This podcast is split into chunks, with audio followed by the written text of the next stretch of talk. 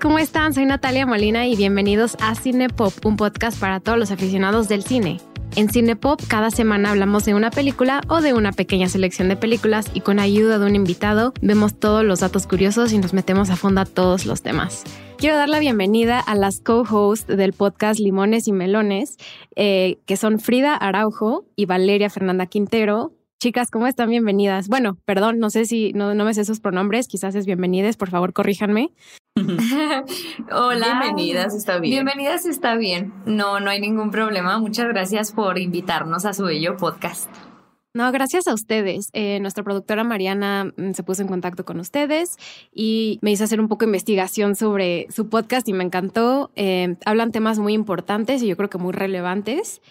Y, pues me gusta mucho su contenido. Quiero, quiero felicitarlas y pues hablan de mucho tipo de, cosas que eh, son necesarios tratar esos temas para abrir un poco la mente de muchas personas. Eh, hablan mucho de las relaciones entre adultos y adolescentes, por ejemplo, fue uno de los podcasts que, que me llamó mucho la atención. También hablan sobre eh, visitar al ginecólogo, que yo creo que me parece súper importante hablar de esos temas. Y pues nada, es un poco la introducción a su podcast, que es Limones y Melones. Y pues por favor, platícanos un poco de ustedes, quiénes son. Eh, sé que son de Ciudad Juárez, eh, entonces platíquenos, platíquenos de ustedes. Pues gracias. Gracias primero que nada. Pues somos un podcast eh, feminista, con un, pues se puede decir que una perspectiva muy feminista, con humor, porque sabemos que, o sea, tratamos de llegar a, hasta donde podemos, pero sabemos que es muy difícil para muchas personas estos temas tocarlos sin un poco de humor, porque el humor siempre aligera más la conversación. El tema siempre se va a ver más ligero, y nosotras pues somos expertas diciendo estupideces. Tenemos un humor un poquito así como muy rápido. Este, pero sí. Sí, pues básicamente este el podcast va de eso, de humor y de, hablar las cosas. Ahora sí, como les mencionábamos antes de comenzar, ¿no? Somos mujeres norteñas que, que, que se criaron con palabras muy fuertes y con una sociedad también muy pesada, ¿no? Un ambiente muy pesado. Entonces, creo que ahora con el podcast lo que intentamos hacer es decir las cosas como son, este, directas, eh, con, de la mano de expertos, por supuesto, porque nosotras lo que comentamos es que es una deconstrucción en, en, grupo. este, nosotras también nos estamos deconstruyendo y invitamos a psicólogos, a tanatólogos, a, a gente experta que nos pueda hablar desde su arte, desde su ciencia, eh, acerca de estos temas que nos, nos infieren a todos. Y básicamente, pues ese, ese es como el, el punto del podcast de Limones y Melones. ¿Y ustedes por qué sintieron la necesidad de contar y de, construirse, eh, digamos, en, un, en, un, espacio de audio? Porque, ¿cómo llegaron a ese camino? Me, da mucha curiosidad, ya que, ya que las tres estamos en este, en este lindo mundo de los podcasts. ¿Por qué decidieron llegar al mundo del audio? También ustedes se graban y están en YouTube, pero ¿por qué decidieron también eh, meterse al mundo de los podcasts? Ay, porque creo que nuestras voces, o sea, no es por ser payasas, pero son eh, muy escuchadas en, en, dentro de nuestros círculos sociales. Siempre tenemos una anécdota que contar, siempre tenemos eh, hasta bromas de, acerca de las anécdotas que les encantan a nuestros amigos, este, situaciones que terminamos tornándolas un poco más chistosas, pero sí son temas muy serios, o sea, y nació la necesidad de parte de nuestros amigos a decirnos, oigan, es que ustedes son muy chistosas, o sea, ustedes deberían de hacer algo que, o sea, que los demás personas pudieran escucharlo. Sí, y de hecho al principio estaba como la idea de que fueran como sketches o, o que hiciéramos stand-up, nos decían, pero la verdad es que era como un poco complicado y de pronto eh, el podcast empezó a ser muy popular, ¿no? En México y dijimos, bueno, pues tenemos las herramientas y la verdad es que Limones y, Melones empezó, los primeros capítulos son puras anécdotas graciosas desde nuestra vida, ¿no? Que a lo mejor solo eran un poquito más como de mm, chiste local entre amigos que nos escuchaban. Y poco a poco como que nos empezamos a dar cuenta que era también una plataforma para decir lo que nos molestaba, lo que nos hería, lo que nos preocupaba y que de pronto veíamos que también a otra gente le preocupaba. Entonces dijimos, bueno, pues entonces con esta misma comedia eh, con esta misma oportunidad de que se nos escucha, pues entonces vamos a hablar de esas cosas que son tan importantes tocar, al menos para nosotras y, para la gente que, que, nos ha escuchado por, por un ratito. No, y me parece genial, o sea, el mundo de los podcasts eh, tiene mucha presencia de donde son ustedes en Ciudad Juárez, ustedes bien lo saben, entonces me encanta que haya también eh, representación em, femenina y que hay otras perspectivas en el mundo del podcast y que no todo sea comedia y, y reírse. Y, la comedia, o sea, la comedia está bien, pero la forma en la que ustedes lo están tratando me parece muy importante. Entonces, ah, muchas gracias. Está, genial que, que, lo estén haciendo ya. Ya llevan, creo que desde 2019, ¿no? Empezaron su podcast. Sí, sí, sí, sí. Desde el 2019, antes de que empezara la pandemia. Sí, poquitito antes de la pandemia. antes. Pues sí, ya un rato. Oigan, pues em, hoy venimos a hablar de cine. Em, gracias por estar aquí. Quería preguntarles su relación específica con el cine. O sea, es algo que es parte de su día a día, es, algo para quizás relajarse y ver el fin de semana. ¿Cómo es su relación con el cine? Y no solo, no solo de, ir al cine, sino consumir en su casa alguna película. ¿Cómo, ¿Cómo se relacionan con el cine ustedes? Pues yo, para mí el cine no es algo tan, tan como casual del día a día o cada semana o cada fin de semana. Porque, pues bueno, mi trabajo me lo impide un poco. Eh, salgo a veces muy tarde y muy cansada. Lo que quiero es llegar a dormir. Pero cuando yo tengo la oportunidad de ver cine, lo veo. O sea, es de si tengo un fin de semana libre, si no llegué tan tarde al trabajo, si estoy con mi pareja, este vemos un poquito de cine. Yo, por ejemplo, lo último que, que, empecé a hacer fue incluirlo a estos temas de cine que como que mucha gente no le gusta ver. Este, porque digo, es parte de la cultura también, o sea, más allá de, de que todo sea como musicales y comedia y a lo mejor hasta drama este, pues le empecé a enseñar cine de terror. que a mí no me gusta, pero dije, ok, es algo que tengo que consumir porque siempre que hablan de terror me siento excluida. dije, no, de una vez. Y lo estamos disfrutando bastante. Eh, a mí me gusta mucho el cine. He ido al cine sola y me encanta. que a la gente le da mucho miedo ir solo. Este, porque también te hace una llorada bien rica solita. Sí. Yo soy fan de ir sola al cine, no hay nada igual. es, algo muy único. Ay, no, yo tengo que intentar eso. Yo, yo soy, yo soy más de cine como grupal y este me gusta mucho ver ver cine con, con amigos con incluso en casa no con pareja con mi pareja.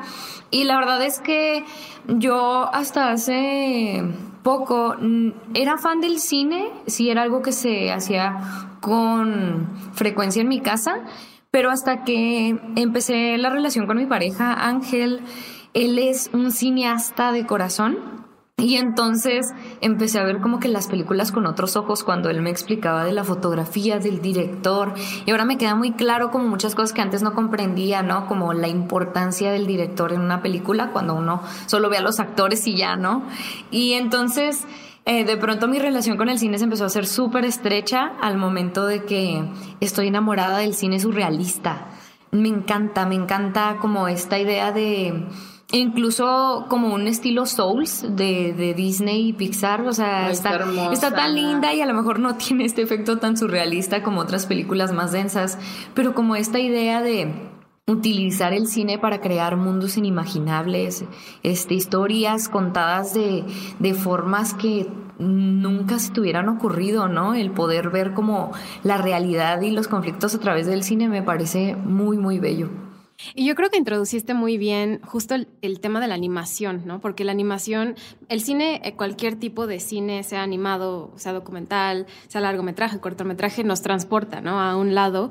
Y, pero la animación logra eh, crear mundos de una forma tan mágica que me encanta que podamos hablar de la película de ahí que ahorita la introducimos, pero es la primera vez que yo hablo de una película de animación. Siempre, siempre lo tenía pensado, lo tenía pensado y todo, eh, pero no, no lo había realizado. Entonces, qué bonito que lo describas así como tiene muchos elementos surreales del cine animado. Em, y pues sí, Pixar eh, ha logrado establecerse como una de las o, la, eh, digamos, compañía de animación más importante junto con Disney. Y una historia así como Soul, que salió el año pasado no se hubiera podido contar hace 30 años. O sea, hubiera sido muy difícil ver una película animada eh, de esa forma. Eh, y pues eso me lleva a que si me quieren ayudar a introducir la película de hoy y por qué escogieron esta película. Ay, pues escogimos la de Turning Red, que salió este año.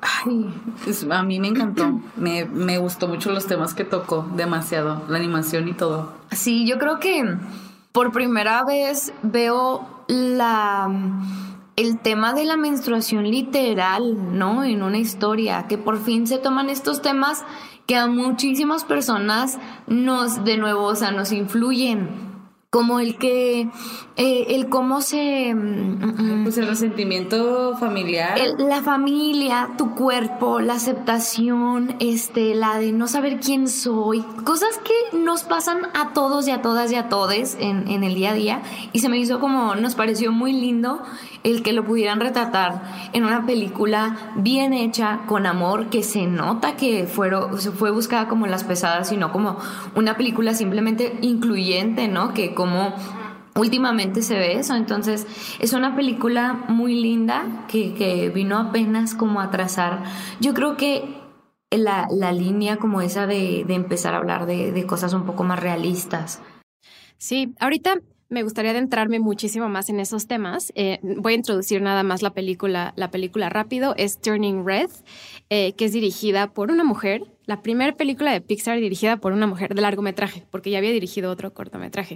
Pues es el primer largometraje de Pixar de una mujer. O sea, eh, estamos apenas en 2022 y es la primera vez que una mujer dirige una película animada de Pixar, siendo uno de los estudios de animación más sino que de los más importantes del mundo, pues por fin llegó esta, por fin llegó una película eh, con unos temas relevantes para las mujeres, pero no solo eso, también eh, con un equipo atrás de eso de puras mujeres.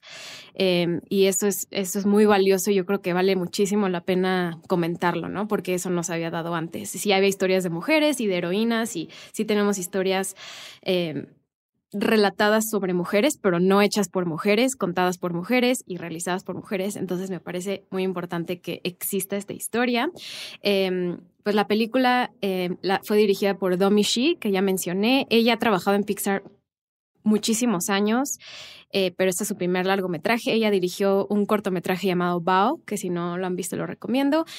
Y pues invito a todos los que nos están escuchando que si no han visto Turning Red, Está en Disney Plus, por favor, vayan a verla. Es una película bellísima que vale muchísimo la pena y, y, qué, mejor que está accesible, ¿no? Si, ¿no? si no tienen Disney Plus, yo la verdad diría sí vale la pena tener esa suscripción porque Turning Red es una película muy mágica que vale muchísimo la pena hablar de ella. Es protagonizada por Sandra Oh, una actriz canadiense de descendencia chino-canadiense que trabaja en Estados Unidos e igual la protagonista principal es Rosalie Chang, una niña también canadiense china, de descendencia china y, y pues la verdad sí están representando muy bien los papeles, algo que en Pixar no se hacía hace muchos años. se hacía mucho whitewashing. Totalmente. Entonces está padrísimo esto. Y pues bueno, me gustaría empezar. Ahora sí va a haber spoilers para las personas que no han visto la película, entonces vayan a ver Turning Red. Eh, ya lo mencionamos un poco, pero es una historia coming of age de que sucede toda en Toronto, Canadá, y es de una niña que se encuentra con un cambio muy grande en su vida. lo vamos a poner así. Em, pero bueno, váyanla a ver. Y, ahora sí empezamos con los temas. Antes de que eh, habláramos, por ejemplo, del tema uno de los temas principales, que es la menstruación. Me gustaría entender cómo ustedes consumieron esta película, ah, cuando la estaban viendo, ¿qué sintieron? Cuando se fueron desenvolviendo todos los tipos de, historias que había dentro. Sabemos que es una niña en 2002 en Toronto, Canadá, o sea, es muy específica a un tiempo en particular. ¿Ustedes cómo, cómo fueron descubriendo este mundo en el que vive Turning Red? ¿Cómo lo sintieron? Ay, yo me recordó tanto mi infancia. O sea, es que se creo que se proyecta mucho este sentido porque eh, yo siento que en algo que nos parecemos mucho entre culturas que que es eh, china y, mexicana, es el amor a nuestras madres, o sea, el respeto que hay, o sea, yo lo veo, o sea, en la mayoría de las casas de amigos, en mi casa, casa, o sea, mi mamá con su mamá, o sea, así como, como lo proyecta esta película, el que es, es un, un golpe de realidad de pensar el qué tanto lleva arrastrando a las generaciones, o sea, el respeto que se impone nada más por el simple hecho de ser adultos. El hecho de que como uno como niño tiene que respetar al adulto sí o sí, o sea, y lo vi muy marcado, muy, muy marcado porque incluso al principio de la película te, te hace ver que Mei Mei tiene una rutina todos los días. Y eso lo veía yo mucho en mi casa, mucho, mucho en mi casa, demasiado. Siempre había una rutina, era tal hora, tal hora estar en la escuela, tal hora regresar a casa y tal hora estar con mi mamá y pasar tiempo de calidad con ella. Y pues ya de ahí todo lo que desemboca la amistad, porque se me afiguró mucho también, este, obviamente ahora ya, o sea, ya me siento como señora diciendo esto, pero ya no sé qué tipo de, de actividad eh, social tengan los niños de ahora pero yo en mi tiempo de cuenta que era así, o sea, yo nada más tenía dos amigas y esas dos amigas eran demasiado parecidas a mí en este tipo de, de pensamientos, ¿no? O sea, éramos amigas porque nos gustaba tal cosa. Ajá, igual que en la película. Igual que en la película. ¿Por qué? Porque todavía no se profundizaba tanto en otras cosas como ahora en día que ya soy grande, ya soy adulta, ya puedo profundizar todavía más, pero de niña nomás profundizaba en me encanta, a mí me encantan los tamagotchis. Ese era, por eso tenía mis amigas. Por eso cuando vi el tamagotchi me acordé. Dije, no. Pero sí, así es. Em, yo cuando vi la película, mm, primero como que me di cuenta de, todos estos fondos rositas. Ya ves que, todos los edificios son rositas y como todo muy color pastel. Y, como que dije, ok, estamos como en la cabeza de una niña, o sea, de, de, una infancia que todavía ve el color muy rosa. Y yo me acuerdo en esa etapa y me acordé también mucho cuando, cuando pasa como el, el suceso en el que va al baño, ¿no?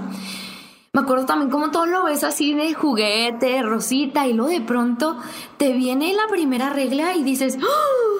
ya se me acabó mi vida. O sea, y luego este como este tema de de ser una señorita, como que empecé a, a simpatizar, a, a, sentir empatía con, con May May y decir, ok, entiendo el peso que puede ser, ¿no? Y luego todavía el encontrar esta relación con la madre es decir, uff, ok, me acuerdo de haber estado ahí, ¿no? Me acuerdo de que a lo mejor eh, se, se, basa mucho en la cultura china y son un poco más estrictos con ciertas cosas, ¿no? los padres pueden ser un poco más sobreprotectores que a lo mejor la mexicana.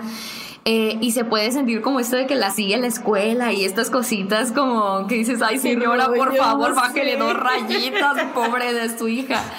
Y lo de la toalla, así que, que no, como que yo pude, me, me sentí tan identificada que, dije, wow, o sea, por fin se está plasmando en una película. No sé si, si sea a lo mejor la historia más original de la vida, pero definitivamente no se había visto. Eh, no, no se había visto.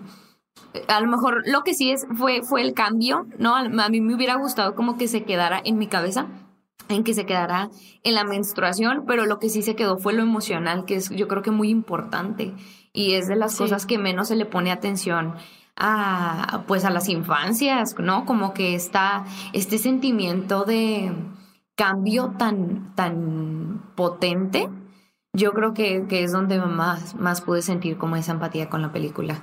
Y aparte nuestro personaje principal, Maylin o May May, como le dice su mamá, está en una edad, no sé ustedes, pero a mí a los 13 años me costó muchísimo trabajo. Es justo cuando cambia tu cuerpo, estás, o sea, estás cambiando de niña a mujer. Es un momento de transición que eh, a mí particularmente me costó muchísimo trabajo. Te estás, te estás buscando quién eres como persona, estás buscando qué quieres.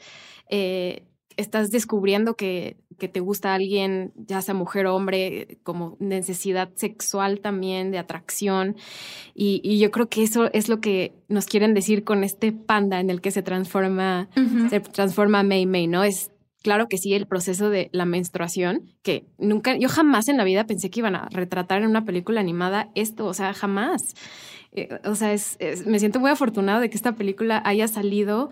Me hubiera gustado a lo mejor a los 13 años claro. sentirla, pero, pero Mei Mei también es una niña que no sabe muy bien cómo controlar sus emociones y por eso también se transforma en este panda. No sabe, no sabe que, no sabe si tiene que ser tiene que hablar mucho, gritar mucho, no sabe si tiene que mantenerse callada, dice que es súper segura de sí misma, pero al fin y al cabo se siente sobreprotegida por su, por su mamá. Entonces es una niña con muchos sentimientos y con muchas cosas que necesita expresar. Y, y, a mí el personaje se me hizo divino. O sea, me encantó, me encanta, me encanta Meme y me encanta la forma en la que nos las retrata nuestra directora, que es Domeshi, que está muy identificada ella con el personaje.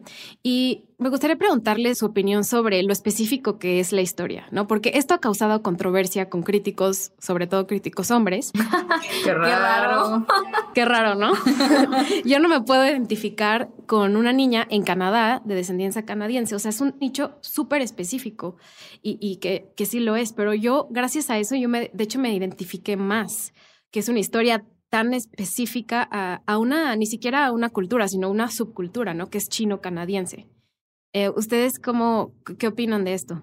Pues me gustaría decir, porque creo que lo tocamos también en un tema, este, nosotras en el podcast, el que todo el tema de la biología de la mujer es tan ajeno que películas tan bellas como esta se pueden sentir desprendidas de la sociedad porque son muy ajenos al tema.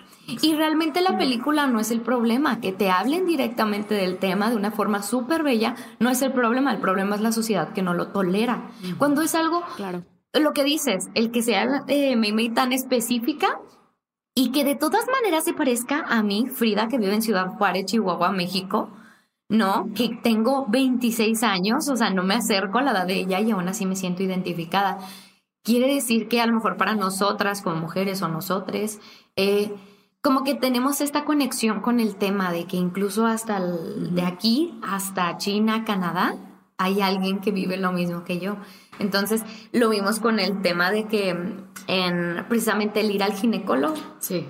Donde así de plano de que pues es que se conoció oficialmente se empezó a hablar de la estructura de, biológica de la vulva hasta los años 70, 1970 en los libros de medicina. Entonces, ¿cómo puede pasar tantos años desapercibida la biología de la mujer? Em, y, es muy lindo como, el, como identificar lo natural que puede ser para, para cualquier cuerpo menstruante en el mundo, ¿no? Sí, incluso yo hasta, nada más iba a mencionar rápido, eh, perdón por interrumpirte. No, no te preocupes. Eh, hasta hace, yo hasta hace apenas unos meses me daba pena decir, o sea, si tengo dolor menstrual y si alguien me pregunta qué, ¿estás bien? Y yo, pues tengo cólicos, o sea, tengo dolor menstrual. Antes me daba pena, o sea, yo cuando hubiera tenido 13 años, en mi vida hubiera dicho a un hombre o, agarrar una toalla, eh, o sea, no, son cosas que estaban tan cerradas, o sea, era como, como visto tabú, un tema tabú, ¿no? Entonces, eh, y ahora se está volviendo cada vez más abierto. Todavía le está costando mucho, mucho trabajo a los, a, los hombres en general darse cuenta que es parte de la biología de todas las mujeres, del 50% de la población del mundo. Sí, no, o sea, y como lo dices, o sea, yo, yo por ejemplo lo he notado con mi pareja. Mi pareja es una, o sea, yo siento que todavía es más abierto a decirme, no, pues está bien, o sea, porque yo con parejas pasadas sí tenía esta, esta mm, pues situación, ¿no? De, ay, este, yo con toda la confianza del mundo de preguntar, oye, me manché, oye, este, esto, oye, el otro. Y me pasas una toalla. O me... puedes revisar si me manché el pantalón, o etcétera, etcétera. Era ver una cara así siempre como de incomodidad de por qué, o sea, y yo, o sea, güey, es natural, o sea, es natural. Y yo con él, por ejemplo, yo evidentemente pues una va arraigando estos ciertos comportamientos que tuvieron con nosotros. y ya lo hace uno por inercia a tratar de no ser tan explícita. Ajá. O sea, una se contiene mucho. Entonces yo con él sí me di cuenta y él me dice, pues es que es normal, o sea, a mí no me molesta, a mí no me molesta, o sea, yo sé que tanto como yo como hombre puedo tener, pues no los mismos fluidos que tú, pero, o sea, uno genera fluidos, tú generas diferentes fluidos que yo y es parte de tu cuerpo.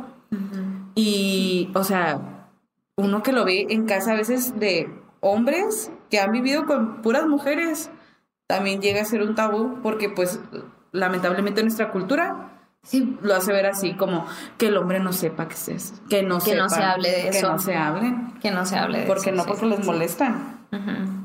Les da cosa. Sí, yo creo que es el problema que todos los críticos que dijeron que esta película era muy específica para un, un grupo especial de mujeres de 13 años, no es cierto. A mí esto se me hace de las historias de Pixar eh, que más importancia ha tenido. Las demás son historias de fantasías y son historias hermosas, pero esta se me hace una película que es muy relevante, aunque sí hay elementos fantásticos, sobre todo con el panda rojo, eh, se me hace que es una película que, que es la más aterrizada a la realidad Sí. de, de las historias de Pixar. No sé si ustedes perciben lo mismo. Totalmente, sobre todo lo que, cómo se maneja lo de las emociones, ¿no? Porque pues sí, le llegan muchas cosas, este, de pronto todo, muchas cosas caen sobre ti, ¿no? Siendo muy pequeño. Entonces, es, es normal que te sientas frustrado, que te sientas ahogado en esa edad que no comprendes nada y de pronto, ah, bueno, pues igual y mi centro de calma está con la gente que me ama, con la gente que me siento cómoda, que ahí ella no le quiere decir que, es, que son sus amigas y no Sus su mamá, pero eso es tan real y eso es tan bonito porque nos habla de, de como de que pues sí, no siempre la familia nos puede traer calma, por más que nos amen y por más que los amemos, la familia no siempre puede ser sinónimo de calma, este, y, y el como poder centrarse uno en, en esos pensamientos, en el aquí y en el ahora, en la gente que nos ama, con la que estamos bien, creo que es, es una parte como muy importante y sobre todo cuando la mamá se abre, wow, o sea, yo siento que fue como esta pelea de como muy necesaria en la que uno se abre, ¿no? Con su madre, como que Sí. yo siento que es algo que también forma parte de la cultura mexicana, no sé si, si, si piensen lo contrario ustedes dos, pero como de que los papás nunca se sientan a decirte, mijo, yo me siento así. O mija, este, yo me siento así, ya está. A veces grito porque esto. Como que siento que sobre todo nuestra generación, o al menos no, no la generación centennial, este, de la millennial para abajo, no sabíamos qué les pasaba a nuestros papás y los veíamos enojados, llorando, tristes, ¿no? De pronto te asustaba ver a tu mamá llorando y no saber por qué no, usted no se meta. Entonces, al momento de ver a la mamá como en el panda rojo, yo siento que se tocó un tema, se tocó un tema muy importante y es que los padres puedan ser directos con nosotros y puedan decirnos sus dolores, sus preocupaciones, pero que sea su responsabilidad hacerte cargo de ellas. Sin embargo, pues el poder ser sinceros y transparentes con sus hijos porque eh, tenemos mucho como esta barrera entre los padres y los hijos de no, mis papás nunca van a saber el 100% de quién soy, ¿no? Hago esto en casa, pero esto no lo hago eh, este, en la casa, ¿no? Y los papás igual, te aseguro que nos vamos a morir mucho sin saber realmente cómo fueron nuestros padres, ¿no? O, o qué pensaban nuestros padres, porque es mucho el tener estos límites de comunicación con, con ellos, sobre todo emocional. Entonces es muy bonito cómo la, la película representa tanto los conflictos emocionales de ser una puberta como de ser una madre adulta, una mujer ya grande, ¿no? Está muy lindo. Sí, hay una escena en la que me gusta mucho donde eh, pues todas se convierten en panda, ¿no? O sea, Ajá. donde la mamá se, Sí, se abre todas las... y que pasan por el espejo y que me, me ve a su mamá justamente a la edad que empezó ella a menstruar y que se ve como la mamá está en sí está dolida por no poderse perdonar a ella misma por lo que pasó con su mamá, ¿no? O sea, que te da de, o sea, que yo digo que esta mm, esta manera de interpretación que, que nos dieron de a lo mejor lastimó tanto a su mamá con algo que pudo haber dicho, que, o sea, se le ve la, o sea, en la película se le ve la cicatriz a su mamá, ¿no?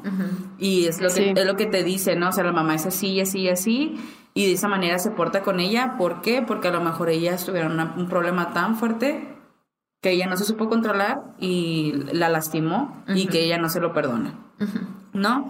Cuando me bajó la primera vez, yo creo que tenía como unos 12 años, 11 años. Y para mí fue muy difícil todos estos cambios hormonales de estarme, o sea, de saber interpretar cuando me iba a bajar, o sea, yo ni siquiera estaba tan acostumbrada a saber, ah, ya viene mi ciclo, ah, ya esto, ah, ya el otro, me siento así por esto.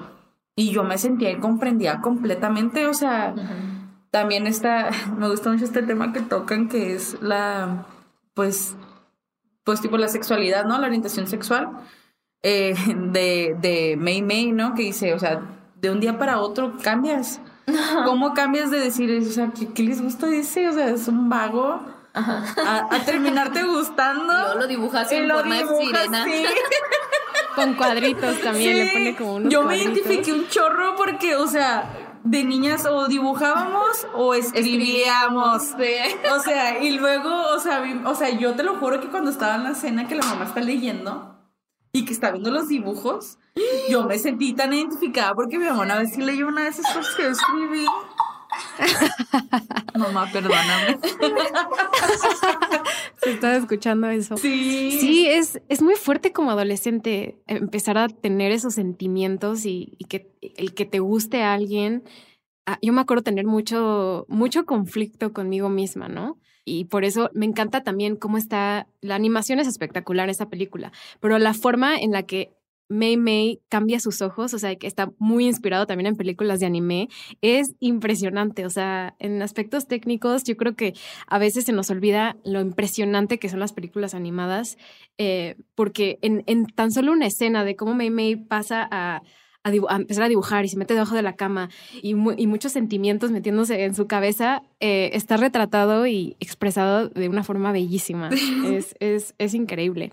Em, me gustaría un poco también, ya que estamos hablando de, las, por ejemplo, la relación mamá-hija o la, con la abuela, ahora con la relación con las amigas, porque esta película tiene... Muestra muchos tipos de relaciones, incluso May May con su papá, que no es, no es, digamos, la relación principal, pero es una relación muy bonita. Es algo también muy importante, lo de las amistades. Ustedes ya dijeron que cuando ella se siente en un lugar seguro piensa en sus amigas. Y, eh, y toda esta, esta trama con las amigas lo vemos reflejado a través del boy band, que es súper 2000. esta película todo pasa en 2002, eh, por un boy band que se llama Fort Town, que es un grupo de de cinco, de cinco niños, pero por alguna razón se llama Fort Town. Eh, que por cierto el número cuatro es de mala suerte en China, entonces todo tiene como, como que todo está relacionado también a, a la descendencia de Mei Mei y, y, eso, es, eso es muy bello. Entonces, ¿ustedes cómo, cómo percibieron esta relación de amistad con las niñas y también la relación con la amistad y con el grupo Fort Town? Aunque salen en una escena, están tan metidos en la historia que forman parte del personaje, ¿no? O sea, que un boy band sea parte de un personaje está, está increíble. Entonces me gustaría saber qué opinan de eso. Oye, pues es que creo que es como un, una referencia a NSYNC, o no me acuerdo qué grupo. O a Backstreet Boys. Creo. Este, porque justamente la escena donde están en el concierto y le salen las alas en un concierto de, de digo, no me acuerdo si es NSYNC o es Backstreet Boys, los cantantes los levantan con su arnés y se ve exactamente igual, igual el o sea, vestidos, el vestuario era el mismo. Y que te quedas pensando, o sea, es que sí es cierto, o sea, es que una se va bien cabrón, o sea, yo, yo estaba viendo, o sea, en ese momento de que yo me acuerdo, o sea, ahorita uno voltea a ver a su pasado y sus gustos, esto te da pena, ¿verdad? Pero yo me acuerdo que me, que me gustaban, o sea, estas boy bands, este... Justin Timberlake se me hacía guapísimo, con su cabello horrible, con sus rayos horribles, pero se me hacía guapísimo. Y pues evidentemente pues es como algo que, o sea, no sé cómo explicarlo, no puedes contenerte. O sea, en esa no, te puedes contener. Yo me acuerdo, fíjate, ahora que, que, dices de la de las amistades, yo recuerdo que en la secundaria como esta, era esta sensación de que tus amigas eran tu tribu, eran tu lugar seguro. Si tus papás se peleaban, si tenías un entorno complicado, si había reprobado algún examen, era de, ¿y qué sacaste tú? Ah, pues seis. Ah, ya no me siento tan mal, ¿no? O yo también reprobé. Ay, sí, pues ya estamos igual. Era, era como una cosa de sentir que alguien te respaldaba emocionalmente, alguien, alguien se sentía igual que tú y alguien te comprendía. Y creo que se representa muy bien como la amistad con las niñas de que pues todas se entendían, todas sabían por lo que estaban pasando y por eso a ellas no les tomó nada aceptarla como panda como de que no importa es cómo seas, es súper lindo, o sea, el decir, pero sí te amamos mucho. Y es que precisamente yo siento que la relación con las amistades es que no espera nada de ti, al menos eh, así lo representan en la película. No esperan nada de ella, pero sí tu familia. Tu familia espera cosas de ti, tu familia te tuvo y te ha, te ha educado a lo largo de tu vida porque esperan que seas alguien en específico. Y la gente que vas haciendo en este camino, tus amistades te toman por lo que ya eres. Entonces, por eso yo creo que se representa tan bonito la amistad, ¿no? Y el este de ah, tomando este como ahí la mm, la unión con, con, los artistas y todo esto, pues también esa nos une precisamente los gustos, lo que decía Valeria, o sea, pues es igual y todas éramos amigas porque al principio nos gustaba la misma banda y, y teníamos mucho más que ver con eso, ¿no? Pero era como que lo que nos unía y este es muy bonito que alguien comprenda esa tontería, porque tú, para tus papás el que te guste un personaje, un, un chico de este músico, es una tontería, pero para tus amigas es súper lógico. Ah, Yo me acuerdo que en la secundaria podía así yo creo que nada más un par de veces, no creo que más de dos, llegué a llorar por decir jamás voy a conocer a Edward Cullen porque ni existe. que hay referencia, hay referencia a Twilight en esta película. Sí, hay referencia. Sí, sí, le dije, sí, ahí era yo, ahí estaba. Sí, de verdad, así. Nunca lo ibas a conocer. Jalándome la piel porque, porque, y lo yo me acuerdo que había un niño que me gustaba en la secundaria y yo le decía, si fueras un vampiro, me dirías.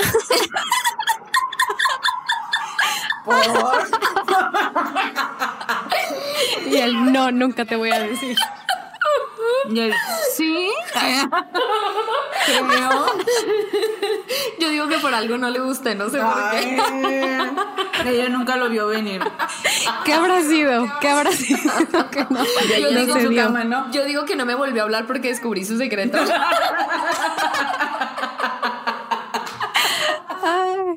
Ay, no, pero sí, uno, uno, no nota como lo, lo inocente y, y, lo emocional que eres en ese momento. A pesar de que todo sea una tontería, todo lo sientes al 100%.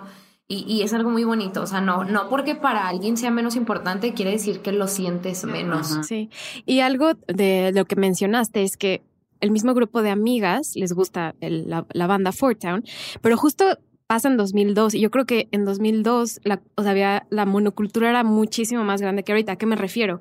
A que la gente se fijaba en muchos eventos culturales específicos. Ahorita ya está dividido, ¿no? Tenemos 500 cosas en TikTok y tenemos 500 tipos de género musicales. Está ya muchísimo, la cultura está muchísimo más dividida. Pero justo en esos momentos eran cuatro boy bands, Britney Spears, Cristina Aguilera y, o sea, sí había otras bandas, pero era a lo que todo mundo escuchábamos de adolescentes. Lo que salía en la tele, o sea, porque sí, era lo popular importante.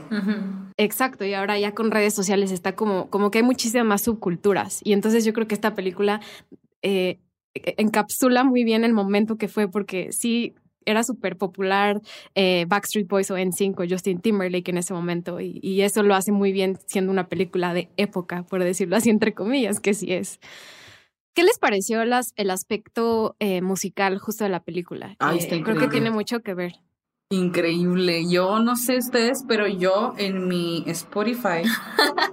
ya tienes toda la. Yo tengo una de las canciones de Turning Red, la de Nobody Like You. Ay. Yo la tengo, o sea, está, está en mi. en mi. en mi lista. Pero es que, o sea, estuvo tan bien estructurada la idea de decir. Vamos a armar una boy band, pero no una boy band, o sea, porque es ficticia. Sí. Es una boy band ficticia pero se escucha tan bien. Sí. Se escucha Tiene tanta personalidad, ¿no? Y te lo crees. o sea, es, es, o sea, sí, sí proyecta el estilo de vibra que se traía en esos años.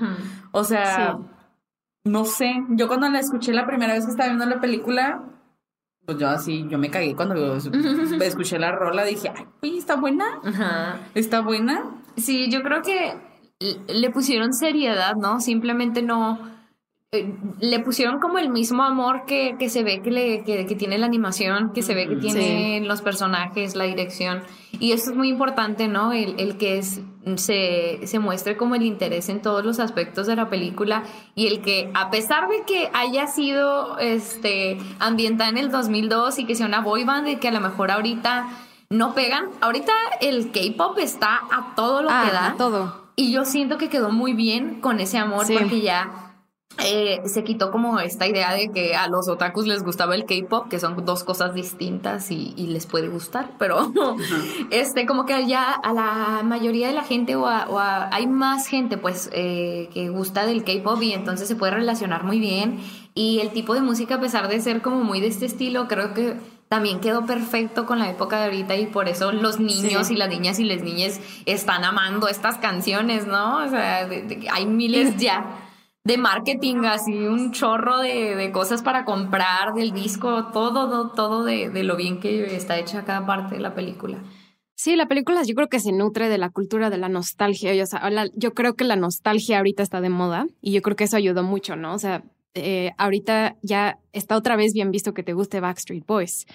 Pero hace 10 años, así de, ay, me gustaba Backstreet Boys, te veían como, ay, no tiene buen gusto. Y ahora ya otra vez, gracias a, la, que regresó como el amor hacia el pasado y hacia la nostalgia, sí nos gusta. Y lo interesante es que las canciones de Fort Town, de Turning Red, las compusieron Billie Eilish y su hermano Phineas O'Connor entonces se apegaron a las boy bands, pero usaron el recurso de alguien que es súper popular actualmente con la gente joven. Entonces eso, eso, eso se me hizo como muy inteligente. Disney, Disney y Pixar siempre ganando el juego. Sí, sí, sí, sí. Como esto que decías, de que los personajes sean interpretados por gente que realmente representa al personaje, ¿no? Este, esto de la música, que se sienten esas dos influencias totalmente de que fue una película hecha por mujeres eh, porque están hablando de mujeres, están hablando de, un conflicto social que tienen las mujeres y, yo creo que se ha notado a lo largo del tiempo y de las películas que han fallado en tratar de hacer cosas eh, ni siquiera similares, pero al menos este, con ese enfoque, porque te, te digo de nuevo, todo se siente tan armado, tan, tan como forzado a la inclusión de los temas, este, que ahora todas estas series y películas que hablan de eh, la inclusión del LGBTIQ se siente como que no es para nada honesto, natural, forzado, porque, porque no es la gente de esta comunidad quien está uniendo y quien está haciendo estos trabajos. Es que es gente que quiere que lo veas como es algo natural, pero como para ellos no es natural verlo y no es natural expresarlo porque no, son. exactamente, no se ve natural. Por eso esta película se nota que fue hecho por alguien que tiene esa cultura y tiene ese, ese contexto también social. Si hubiera sido, como muchas de las películas de Pixar, hombres blancos dirigiendo la historia de una mujer, pues obviamente no iba a salir no iba a salir lo mismo. Entonces, aquí tenemos actrices también representando eh, su cultura. O sea, las dos actrices principales, la mamá y la hija, son canadienses eh, de descendencia china. Igual podemos ver el personaje de la amiga Priya, que se ve que es de descendencia india, que es, es este, interpretada por Maitri Ramakrishnan, que, creo que así se pronuncia su nombre, perdón, pero es una actriz que está convirtiendo súper famosa en, en Netflix con su serie. Entonces, agarraron pequeños actores que, que son muy importantes, que se están convirtiendo en actores grandes y, y, eso a mí, a mí me fascinó. Eh, algo que me gustaría regresar brevemente eh, eh, antes de que acabe el programa es un poco el tema del panda. ¿No? la transformación de, ella, de, cómo se siente con su panda interno. A mí me, me llamó mucho la atención que el panda es un panda rojo, es un animal que normalmente es muchísimo más pequeño. Eh, aquí lo hicieron muy grande, pero es muy importante que sea un panda rojo por varias cosas. Uno, representa la menstruación, pero también representa dos cosas muy interesantes, que son la bandera china y la bandera canadiense. Las dos tienen colores rojos. Eh, entonces, eh, aún en el mismo título podemos ver lo que la niña, lo, cómo la niña ha crecido, su descendencia china, pero al mismo tiempo ya también viviendo en Canadá y teniendo costumbres canadienses. Y, y, pues pocos títulos reflejan todo lo que nos quiere decir la película en, en, una palabra, en una palabra de tres letras que es red. Y eso a mí me fascinó. Y, y, me, y quiero hablar un poco de la, la mm, la relación que tiene ella con su propio panda, ¿no? El panda, ella amanece un día y es, está hecha es, con la referencia a la menstruación, es, es un panda, ¿no? Pero la película vamos viendo que su relación es cambiante. Eh, entonces, me gustaría como preguntarles qué opinan de que ella al final, digamos, toma su panda, o sea, lo, lo aprende a querer, lo aprende a disfrutar y no es como su mamá que lo tiene guardado en el Tamagotchi justamente, pero ella lo, lo tiene, es parte de su vida, ¿no? Ella decide, decide aceptarlo, lo cual a mí me, me gustó ese final. ¿Ustedes qué les pareció? pues es que uno como mujer, yo siento que es lo que el, el, mensaje que a mí me dio es que uno como mujer aprende a vivir con la menstruación. O sea, unas no se llevan bien con la menstruación, para unas siguen siendo tabú, para otras mujeres ya no hay menstruación. Este, pero te, te lo hace ver como pues lo que es algo totalmente natural y que yo, por ejemplo, o sea, yo me sentí identificada en este punto porque una como mujer, yo al día a día aprendí a vivir con mi menstruación y los síntomas de la menstruación no importa qué estuviese haciendo. O sea, yo iba a teatro, yo hacía baile, yo... Y eran estiramientos cabrones, eran ejercicios cabrones, eran ejercicios que dolían y yo iba con cólicos, yo iba sangrando, yo iba todos los días a dar el 100%, aunque a mí me doliera la espalda, a mí me dolieran las piernas, que es lo que yo siento que ya hasta cierto punto, digo, forma parte de nuestra rutina, pero pues aprendes a amarlo, o sea, amas ser mujer, amas este, entenderte, como también este, sabes que está bien, que está mal de tu cuerpo, simplemente viéndote, tocándote, o sea, explorándote que es lo que yo siento que ella reflejó más que nada como esta situación en ya no es tan mal visto que yo pueda hablar justamente lo que decíamos de mi menstruación, que yo ya puedo tolerarlo o ya puedo amarlo, ser mujer y tener este ciclo, porque mis amigas me comprenden, porque la sociedad me comprende y porque ya no está mal visto que esté hablando de esto.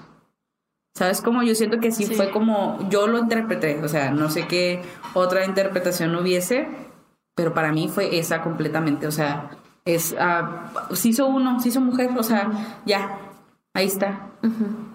Para mí mm, fue como, como que yo lo identifiqué como la aceptación de ni siquiera tanto de lo bueno y lo malo, porque pues, decir bueno o malo es muy ambiguo, ¿no? Pero aquello que no nos gusta y nos gusta de nosotros mismos.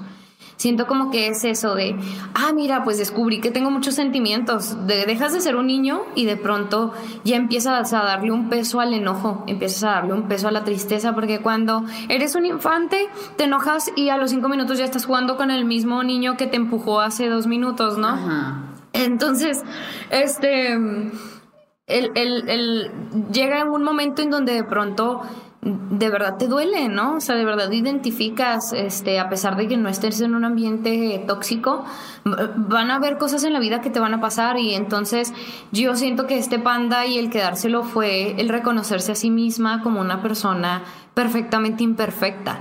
¿no? Una persona que tiene esta mm, eh, capacidad de enojarse increíble, pero si conozco la fuerza que tengo, la aplico para algo bueno, que fue ayudar a proteger a su mamá, ¿no? El cómo se transformaron todos en panda, este, para poder ayudar a la mamá, este, creo que es una forma de, a mí me llegó como una forma de tomar esa fuerza, esa rabia, ese enojo, esa ira, para buscar cosas buenas, ¿no? Como efectos positivos, como a lo mejor un ejemplo que no se toma yo obviamente, pero yo lo podría decir como una protesta, ¿no? Una protesta que podría sentirse agresiva o podría sentirse dolorosa. Es una forma buena de tornar aquello que me duele, que me, que me hace conflicto, ¿no? Entonces, se me hace muy lindo como a, mí me llegó como este panda el, identificar quiénes somos y tomar como nuestros defectos para algo bueno, algo así. Ay, qué bonito, me encantaron sus dos respuestas. Eh, eh, de hecho, yo la, primer, la primera vez que vi la película no, no se me olvidó, se me olvidó cómo había terminado y ahorita ya la segunda vez dije, ah, no me acordaba que ella había, había adoptado a su panda, ya se lo había, o sea, ya era parte de, de su vida tanto emocional como, como físico, ¿no? Porque vemos el, panda físicamente.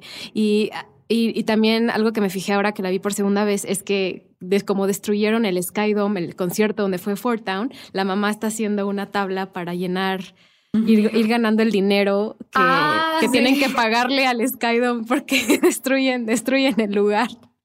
Y eso la verdad no, no, lo había visto la primera vez, pero, pero me encantó, está padrísimo.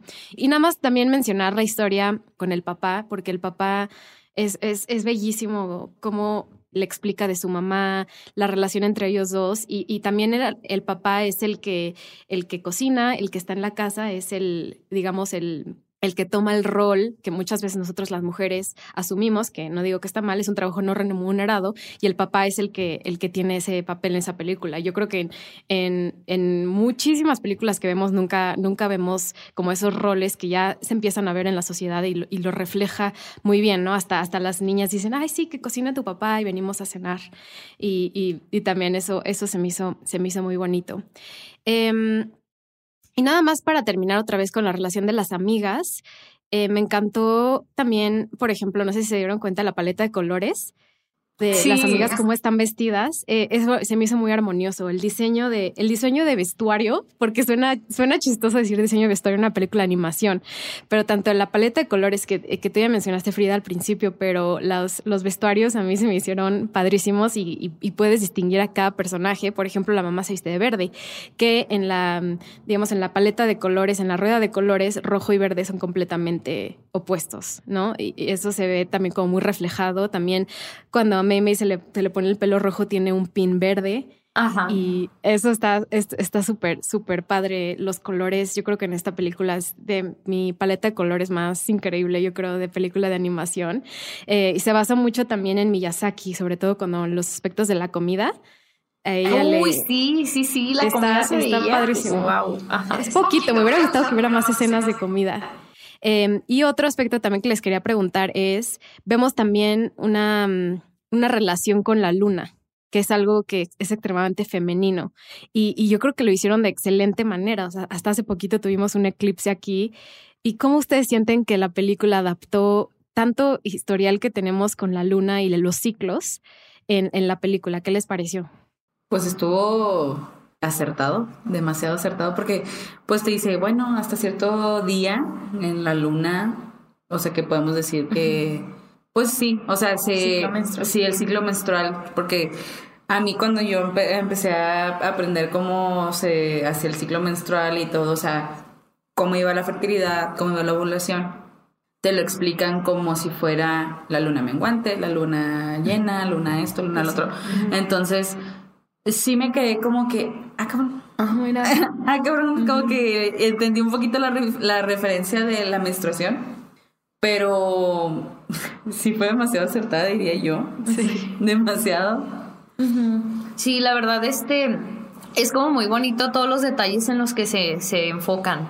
O sea, el que, el que se note que buscaron hacer esto con, con amor, con respeto, con visibilización, ¿no? Con normalizar sobre todo, ¿no? El tema que es tan importante. tan importante normalizarlo. Entonces, como el empezar a identificar estos, todos estos factores que tienen que ver con la biología de la mujer, con lo natural, creo que es muy bonito y, de verdad eh, denota como el empeño que le pusieron al tema y a cómo lo querían reflejar. Eh, espero como que por, por muchísimos años y todavía hasta la fecha, se sigue tomando en la mayoría como un tema asqueroso, como un tema sumamente íntimo, desagradable, incluso algo hasta como, eh, como de poca higiene, ¿no? Como que hay, no, no es la mayoría, pero sí hay todavía mucho esta creencia de que, de que es algo sucio y creo que estas formas de representarlo, tanto en la luna como en el panda,